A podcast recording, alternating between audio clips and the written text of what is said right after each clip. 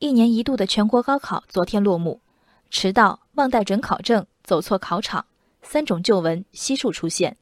据澎湃新闻，七号，安徽蚌埠一高考考点门口，民警拉起警报，开车送考生，把将要迟到的考生准时送到考场。据滨州日报，八号，山东惠民县公安局交警大队民警在惠民县第二中学门口接到考生求助，称自己的身份证及准考证全都落在惠民县第一中学。交警开通绿色通道，部署警力，于十分钟内将该学生连同考试证件一并及时送回考场。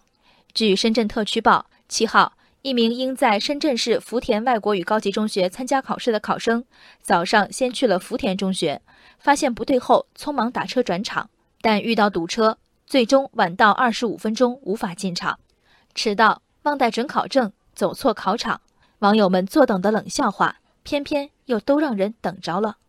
紧张到无以复加，以至于忘了核对带没带身份证件，这种可能性是存在的。但坦白说，上新闻的孩子们更大概率的心态是觉得出不了什么岔子，不就是一场考试吗？依靠高考改变人生轨迹的我们难以置信，一生中的这两天，恨不得上十个闹铃，六点一过就两眼圆睁，不敢再睡。难道不是人之常情吗？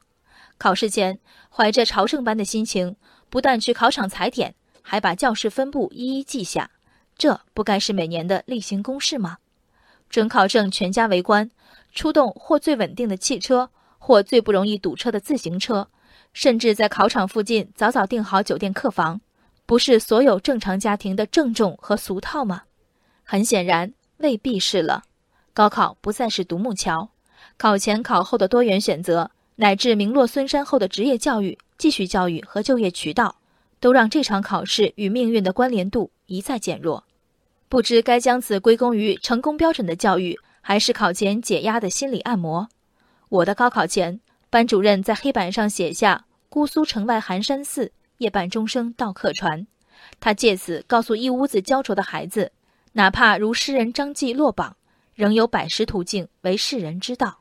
但成年后，我回味粉笔落下时那个意味深长的眼神，老师吞下肚子的另外半句话是。在这场最公平的考试中，自证努力和天分，并从此接受系统的高等教育，这才是一艘飞船倒数读秒时的原始使命。寒山寺的夜半钟声，那是达标未遂时的侥幸，那是飞船运输的应急降落伞包啊！安徽蚌埠考生在警察护送下，最终没有迟到。这条新闻是关于考生的大意、民警的尽责的，而这条新闻里的另一句话是。考生的母亲当场下跪感谢民警。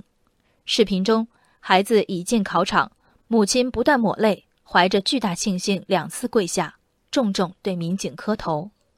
我并非在神话一场考试，我只诧异于有人对一场重要性不言而喻的考试的轻慢。这是高考恢复的第四十一年，政策春风化雨，父母学会了更含蓄的表达，但高考的含金量没有变，人性的美和丑。也没有变，